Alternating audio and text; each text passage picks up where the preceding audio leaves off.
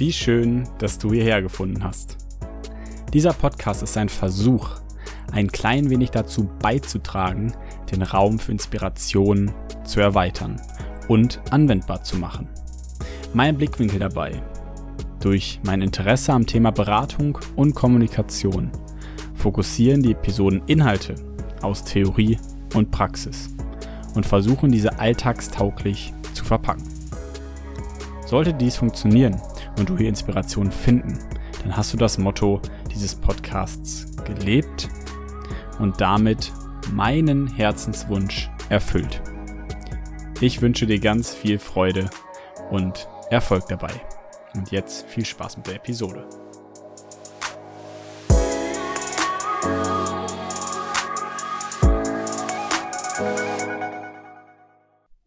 Herzlich willkommen zu der neuen Folge. Heute mit dem Titel Sei kritisch.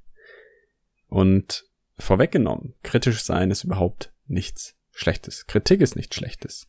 Und ich möchte diese Folge aufteilen in zwei Spalten sozusagen. Einmal, dass wir versuchen wollen, alles nachzuprüfen und warum das möglicherweise sinnvoll sein kann. Und dann das, was daraus folgt, eben auch zu beachten, nämlich die Dinge neu zu hinterfragen. Um ein paar Anregungen zu schaffen, dafür die Sachen neu zu überprüfen, möchte ich ein paar Beispiele anführen, ein paar Sprüche und dann auch ein bisschen meinen Gedankengut dazugeben. Der erste Spruch ist von Dieter Lang aus dem Jahr 2018 bei einem Vortrag von Gedankentanken. Er sagt, Verstehen bekommt immer den Trostpreis. Das sagt er in einem Kontext zu den goldenen Regeln der Selbstständigkeit. Verstehen bekommt immer den Trostpreis. Der Satz das kenne ich schon, ist eine Verhinderung von Potenzial neuen Erkenntnissen. Nicht umsonst sagt auch Grace Hopper, eine Pionierin der Computertechnik, genau in diesem Kontext, der gefährlichste Satz einer Sprache ist, Doppelpunkt, das haben wir schon immer so gemacht. Um jetzt noch einmal die ganze Sache abzurunden, möchte ich René Bourbonis hinzufügen, der gesagt hat, wer grün ist, kann wachsen. Wer sich bereits reif denkt, beginnt schon zu faulen. Alle drei dieser Sprüche haben eine Sache gemeinsam, nämlich sie wollen Stagnation verhindern. Die Veränderung von Stagnation sorgt natürlich dann dafür, dass wir Menschen uns im Leben besser angekommen fühlen und auch irgendwie die Dinge eben nicht einfach so lassen, wie sie sind. Das einfache Hinterfragen der Dinge sorgt dafür, dass wir wachsen können, dass wir reifen können. Und alles schon bereits zu kennen oder verstanden zu haben oder zu wissen, wie es geht, verhindert halt unsere eigene Entwicklung, unsere eigene Reifung. Wir kommen nicht voran, wir bleiben stehen und letztlich ist es eben auch eine Art und Weise, die uns vor Menschen, vor Kommunikation, vor Interaktion verschließt, einfach weil wir denken, ach, ich weiß doch hier, der mit den braunen Haaren, mit dem braucht man gar nicht reden oder ach, das kenne ich auch schon, da brauchst du mir nichts Neues zu erzählen ganz oft passiert es, dass auch ich mich dabei ertappe, dass ich denke, ah, muss ich mir das jetzt wirklich irgendwie zum fünften Mal reinziehen? Aber letztlich gibt's auch bei vielen Videos, Filmen, Musik oder Büchern beim fünften Mal eine Sache, die du neu entdecken kannst. Das heißt jetzt natürlich nicht, dass ich empfehle oder denke, du müsstest jetzt alles hundertmal durcharbeiten, hundertmal tun, hundertmal machen.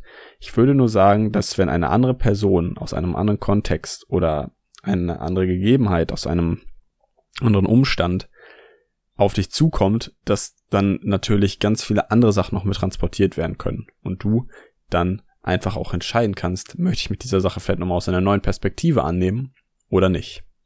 Denn was passiert, wenn wir die Dinge neu hinterfragen? Warum ist das wichtig für die Beratung? Wir stellen uns nun mal vor, für den Beratungskontext, dass ein Berater sitzt, der jedes Mal aufs Neue, wenn ein Klient hinkommt, sagt, ach, dein Fall kenne ich schon. Wie würdest du dich fühlen? Natürlich absolut mies und absolut missverstanden.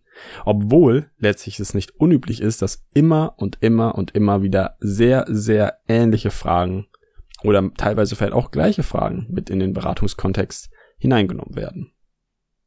Aber niemand möchte sich mit jemandem auseinandersetzen, der sozusagen diese Haltung hat und sagt, ja, kenne ich doch alles schon, weiß ich schon, auch das schon wieder, hm, ist doch langweilig.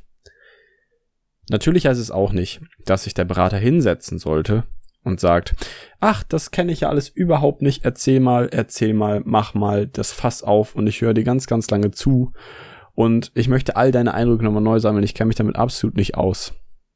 Oder etwa doch?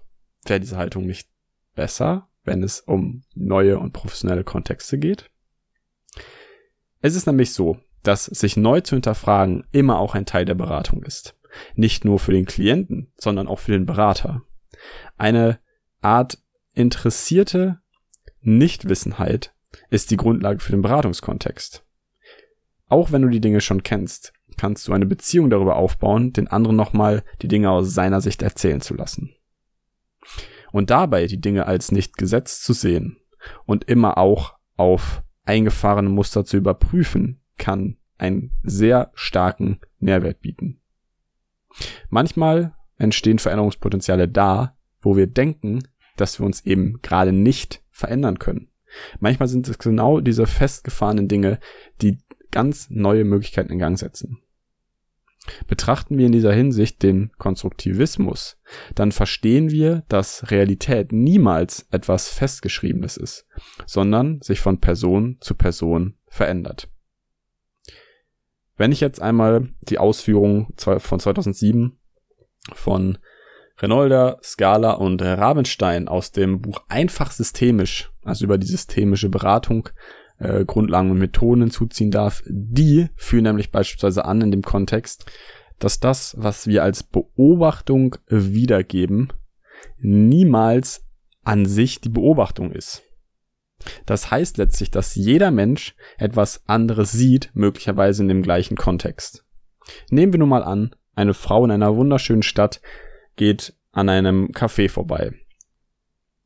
Die Frau hat ein wunderschönes rotes Kleid an, lange braune Haare, top gepflegte Haut, eine Topfigur etc. Und jetzt sitzen da vier Personen in dem Café. Die erste Frau, ein bisschen übergewichtig und nicht ganz zufrieden mit ihrem mit Körper und ihrer Figur, sieht diese Frau und sagt, mm, so würde ich auch gerne aussehen, aber das schaffe ich niemals und greift zu dem nächsten Stück Kuchen. Die zweite Frau, ein bisschen motivierter, generell aber auch noch nicht ganz so gut in Form, wie sie es gerne wäre, sieht diese Frau und sagt, boah, so ein toller Körper, das will ich auch, und sie lässt den Rest des Kuchens stehen. Die vierte Person, eine ältere Frau, sieht diese schöne junge Dame im roten Kleid und sagt, boah, das war ich zu meinen besten Zeiten. Genau so sah ich auch aus. Und sie genießt absolut zufrieden ihren Kaffee im Sonnenlicht ihres jetzt schon vorangeschrittenen Lebens. Und die vierte Person sieht diese Frau und denkt, boah, was eine traumhaft schöne Frau. Das ist meine Traumfrau. Ich werde sie gleich ansprechen. Und du siehst die gleiche Situation, vier verschiedene Personen, vier verschiedene Realitäten, vier verschiedene Motive, vier, vier verschiedene Sichtweisen. Und auch wenn du jetzt aus deinem Zimmer, aus deinem Auto, vom Fahrrad oder wo auch immer du dich befindest, diesen Podcast hörst, hörst du einen ganz anderen Podcast als all die anderen Hörer, die ihn auch noch konsumieren. Weil du geschaffen durch deine Wirklichkeit die Dinge ganz, ganz anders und neu verstehst und auch ganz anders siehst. Und was folgt denn jetzt daraus? Was können wir mit diesem Wissen denn anfangen? Da möchte ich wieder eine Stelle aus dem eben genannten Buch zitieren, nämlich, je stärker wir auf der Beurteilungsebene verbleiben, desto enger wird unser Blick desto mehr schränken sich unsere Handlungsmöglichkeiten ein. Das ist ja auch schon das, was ich zuvor gesagt hatte, nämlich wenn wir auf der Ebene bleiben und immer alles beurteilen, beurteilen, beurteilen und sagen, kenne ich schon, ist so und so, ist dies und das, dann wird halt unser Blick enger. Für einen Berater absolut kritisch, für uns im Alltag auch definitiv behindernd. Und wir wollen ja unsere Handlungsmöglichkeiten eigentlich nicht einschränken, sondern wir wollen ja als Mensch handlungsfähig bleiben. Das bedeutet dann letztlich, dass wenn wir im Leben feststecken, nicht zwanghaft an unseren bekannten Glaubenssätzen festhalten sollten. Ein Loslassen mag unmöglich erscheinen. Oftmals hilft die Reflexion, aber neue Wege zumindest in Betracht zu ziehen. Und so können dann eben alte Bewertungsmuster aufgebrochen und neue gebildet werden. Um es an dem Punkt mit Einsteins Worten an der Stelle zum Schreiben, er sagt, es lässt sich als Wahnsinn beschreiben, wenn ein Mensch immer das Gleiche tut, aber unterschiedliche Ergebnisse erwartet.